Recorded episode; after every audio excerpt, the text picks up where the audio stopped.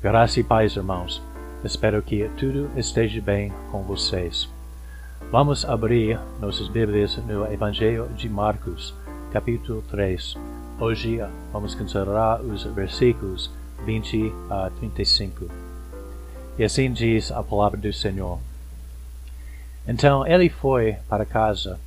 Não obstante, a multidão afluiu de novo, de modo que nem podiam comer. E quando os parentes de Jesus ouviram isto, saíram para o prender, porque diziam, está fora de si. Os escribas que haviam descido de Jerusalém diziam, ele está possesso de Belzebu, e pelo maioral dos demônios que expele os demônios. Então, convocando-os, Jesus lhes disse, por meio de parábolas, como pode Satanás expelir a Satanás? Se um reino estiver dividido contra si mesmo, tal reino não pode subsistir.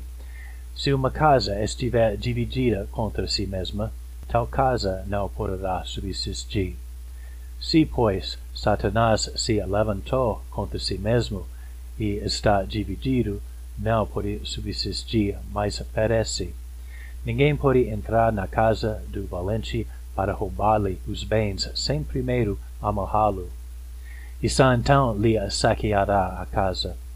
Em verdade vos digo que tudo será perdoado aos filhos dos homens, os pecados e as blasfêmias que proferirem. Mas aquele que blasfemar contra o Espírito Santo não tem perdão para sempre, visto que é réu de pecado eterno. Isto porque diziam está possesso de um espírito imundo. Nisto chegaram sua mãe e seus irmãos e, tendo ficado do lado de fora, mandaram chamá-lo. Muita gente estava assentada ao redor dele e lhe disseram: Olha, tua mãe, teus irmãos e irmãs estão lá fora à tua procura. Então ele lhes respondeu, dizendo: Quem é minha mãe e meus irmãos? E, correndo o olhar pelos que estavam assentados ao redor, disse: Eis minha mãe e meus irmãos. Portanto, qualquer que fizer a vontade de Deus. Esse é meu irmão, irmã e mãe. O ponto que eu quero enfatizar nesse sermão é que Jesus Cristo eliminou para seu povo os temores profanos. A Bíblia diz que devemos ser tementes ao Senhor, mas entendemos que esse tipo de temor é um temor reverente. É o tipo de temor que existe entre um filho e seu pai e leva o filho a obedecer ao pai. Do mesmo jeito, o crente considera Deus o seu pai. Quem tem a fé verdadeira em Jesus Cristo se tornou parte da família de Jesus. Em Mateus 28:10, Jesus chamou seus discípulos irmãos, e nessa passagem que estamos estudando hoje, ele chamou aquele que faz a vontade de Deus seu irmão, irmã e mãe. Sendo parte da família de Jesus e está sob a proteção de Deus Pai.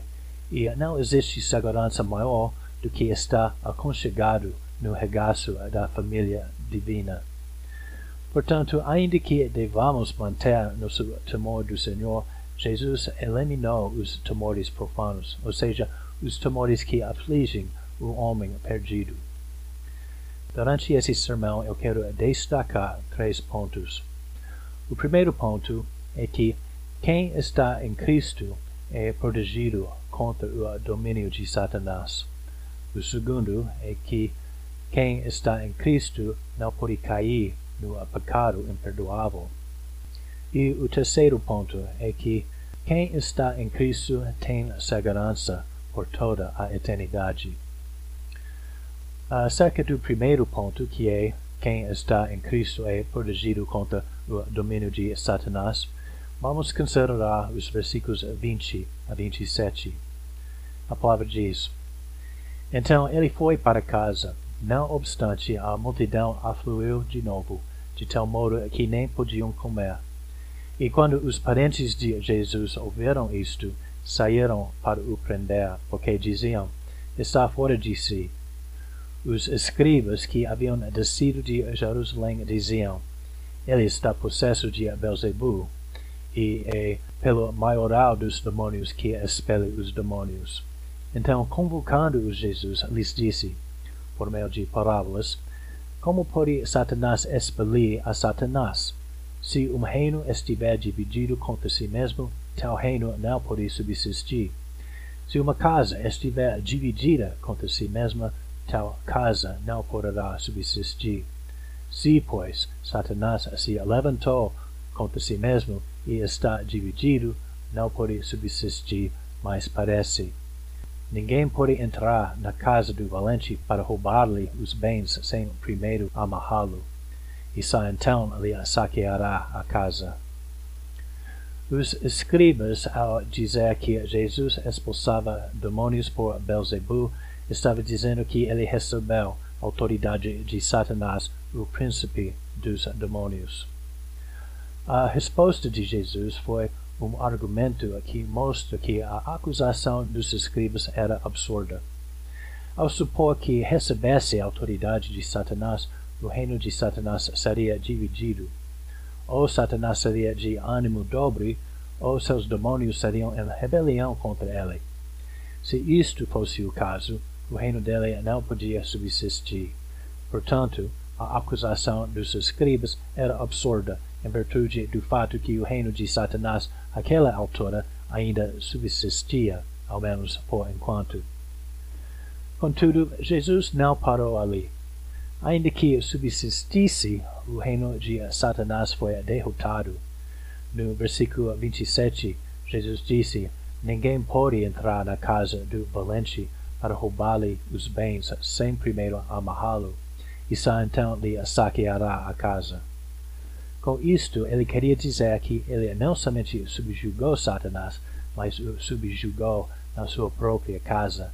Ele o subjugou onde ele se sentia mais seguro e onde ele mantinha suas últimas defesas. Então Jesus estava dizendo que foi uma derrota completa.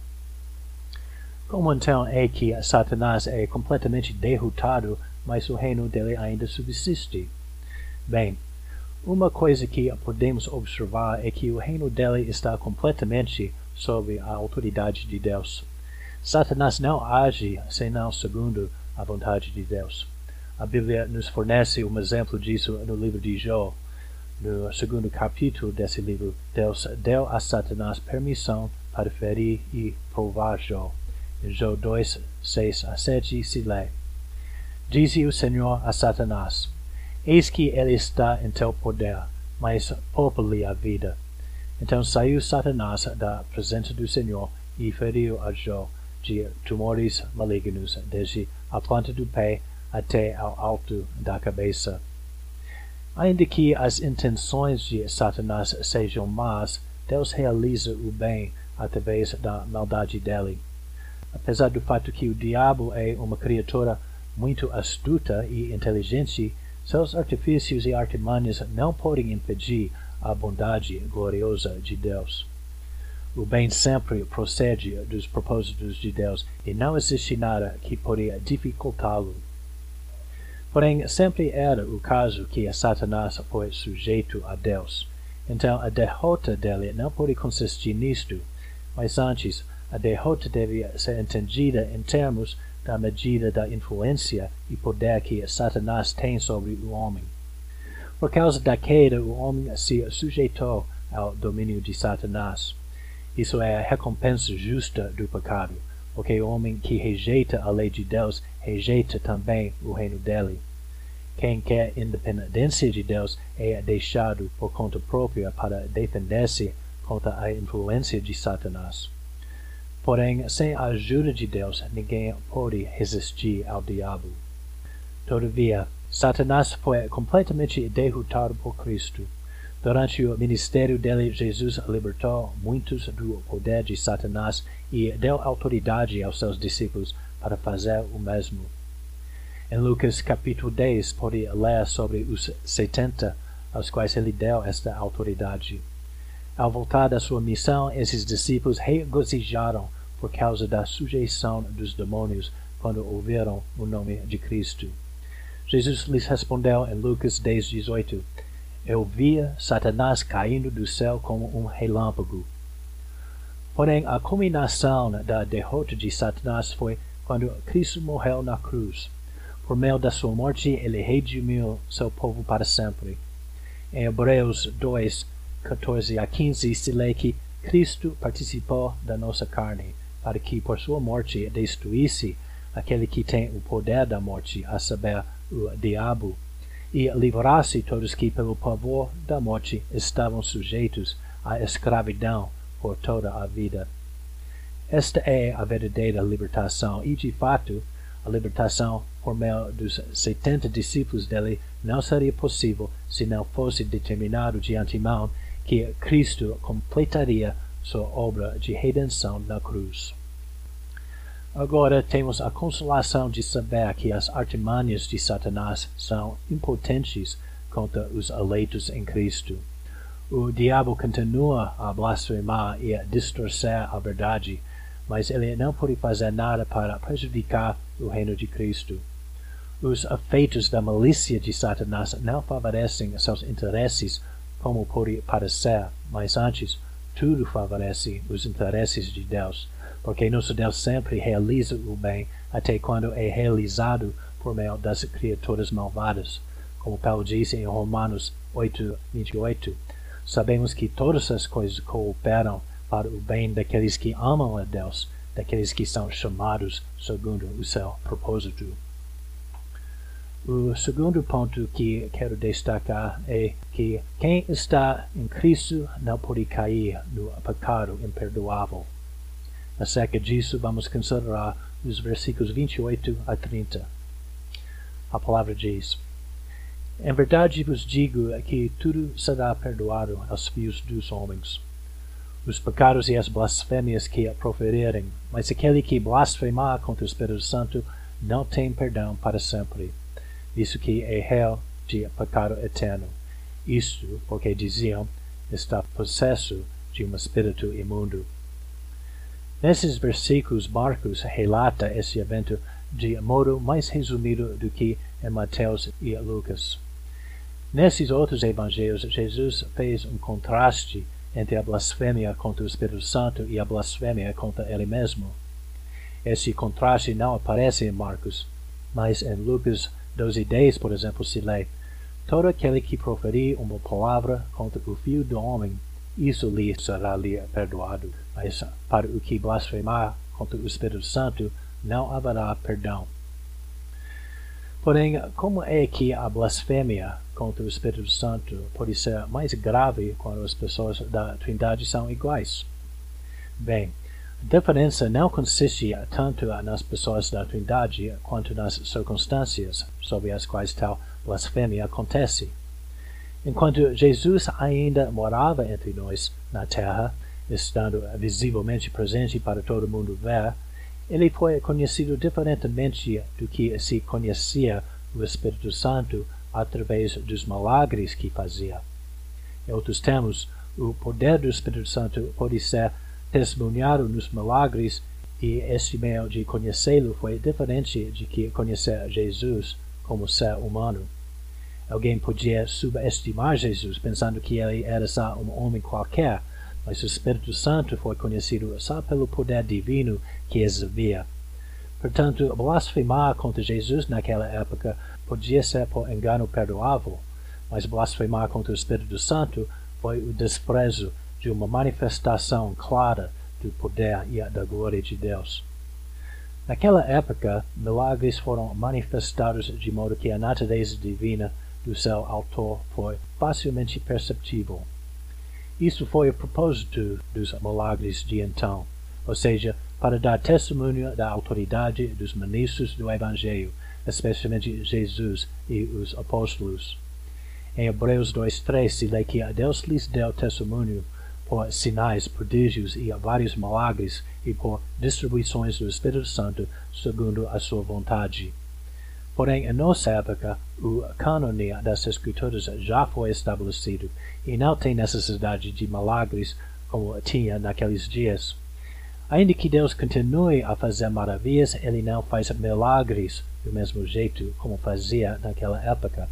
Isso é, de modo que a autoridade do cânone podia ser claramente estabelecida por meio deles.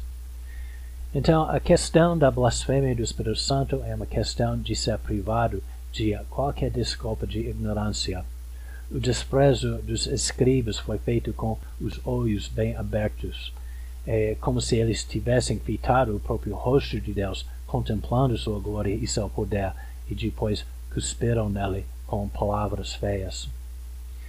Sobre esse assunto, Calvino dizia o seguinte: Pois assim como negamos que alguém que é verdadeiramente regenerado pelo Espírito pode precipitar-se num pecado tão horrendo, assim também é mantido que aqueles que caem nele jamais ressurgirão. De fato, Deus castiga o desprezo da sua graça dessa maneira, ou seja, que os corações dos réprobos endureçam para que jamais desejem o arrependimento. Devemos notar duas coisas sobre esse comentário de Calvino. Primeiro, os crentes verdadeiros não são capazes de blasfemar contra o Espírito Santo. Isto é devido ao fato que recebem um novo coração, que é disposto para amar o Senhor de modo que nunca quereriam fazer tal coisa. Além disto, as Escrituras afirmam em vários lugares a segurança da nossa salvação. Paulo, por exemplo, disse em Romanos 8:1: Agora, pois, já nenhuma condenação há para os que estão em Cristo Jesus. A segunda coisa para notar é que aqueles que são dispostos para blasfemar contra o Espírito Santo não são dispostos para arrepender-se. Isso significa que quem está preocupado sobre a possibilidade de ter cometido esse pecado demonstra que não tem a disposição para ter feito isto. A preocupação de ser alienado do Senhor é um sintoma de ainda ter um coração sensível. Em outros termos, quem está preocupado demonstra que não é blasfemador do Espírito Santo, porque o blasfemador tem um coração tão duro que não se preocupa com isto. O terceiro ponto que quero destacar é que quem está em Cristo tem segurança por toda a eternidade. Acerca disso, vamos considerar os versículos 31 a 35. A palavra diz: Nisto chegaram sua mãe e seus irmãos, e, tendo ficado do lado de fora, mandaram chamá-lo. Muita gente estava assentada ao redor dele e lhe disseram: Olha, tua mãe, teus irmãos e irmãs estão lá fora à tua procura. Então ele lhes respondeu, dizendo: quem é minha mãe e meus irmãos? E, correndo o olhar pelos que estavam assentados ao redor, disse: Eis minha mãe e meus irmãos. Portanto, qualquer que fizer a vontade de Deus, esse é meu irmão, irmã e mãe. Foi anunciado a Jesus que sua mãe e seus irmãos estavam procurando-o. E ele respondeu: Quem é minha mãe e meus irmãos? Isso pode parecer surpreendente como se Jesus tivesse pouco respeito para sua família. Mas não foi assim, não, de jeito nenhum. Tal interpretação seria uma contradição da natureza compassiva de Jesus, como as Escrituras claramente mostram em todo lugar. Por exemplo, Jesus disse em Marcos 10, 19: Honra a teu pai e tua mãe. Jesus também demonstrou seu amor por sua mãe por providenciar para o cuidado dela como um dos últimos atos antes da sua morte. Em João 19, 27, enquanto se pendurava na cruz, ele disse a um dos seus discípulos, provavelmente João, Eis aí tua mãe. O texto continua dizendo, Dessa hora em diante, o discípulo a tomou para casa. Então foi seu desejo de morte que alguém cuidasse dela. Portanto, não devemos duvidar que Jesus amava sua família. Mas antes, o que ele está dizendo nessa passagem é uma questão de ênfase. Ele queria enfatizar a importância de considerações espirituais em comparação com coisas temporais.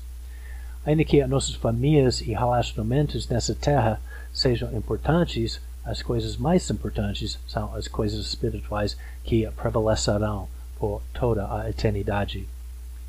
Maria foi abençoada por ser a mãe de Jesus. Ela o deu à luz, o criou e observava o crescimento e o ministério dele. foi uma benção imensa ter parte do relacionamento entre mãe e filho durante todos os anos da sua vida. Não devemos subestimar a excelência de tudo isto. Porém, muito melhor ainda foi o relacionamento espiritual que ela tinha com ele como seu Salvador. Maria foi o meio pelo qual Jesus entrou no mundo, mas ele foi o meio pelo qual ela ganhou sua vida espiritual que dura para sempre. A benção de ter seus pecados perdoados e de ter reconciliação com Deus ultrapassa em muito qualquer coisa nesta vida. Portanto, ser salvo por ele foi muito melhor do que ser mãe dele. No versículo 35 ele disse: Qualquer que fizer a vontade de Deus, esse é meu irmão, irmã e mãe.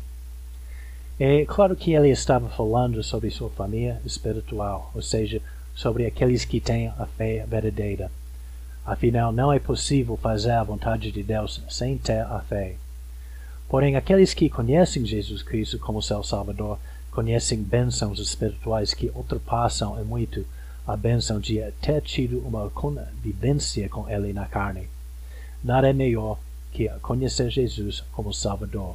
Que o nome dele seja glorificado. Oremos.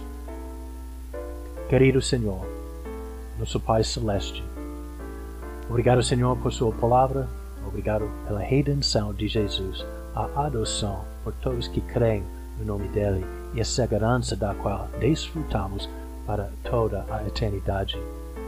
Confessamos que não somos dignos de tantas bênçãos, mas pedimos que possamos expressar nosso amor e nossa gratidão por esses dons, de modo que nossas vidas glorifiquem o Senhor, que nosso regozijo possa redundar para dar fruto digno do nome dele.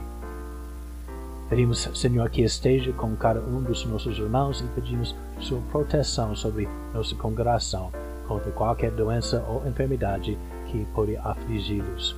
Agradecemos e louvamos seu nome santo, em nome de Jesus. Amém. Que Deus os guarde e proteja, irmãos.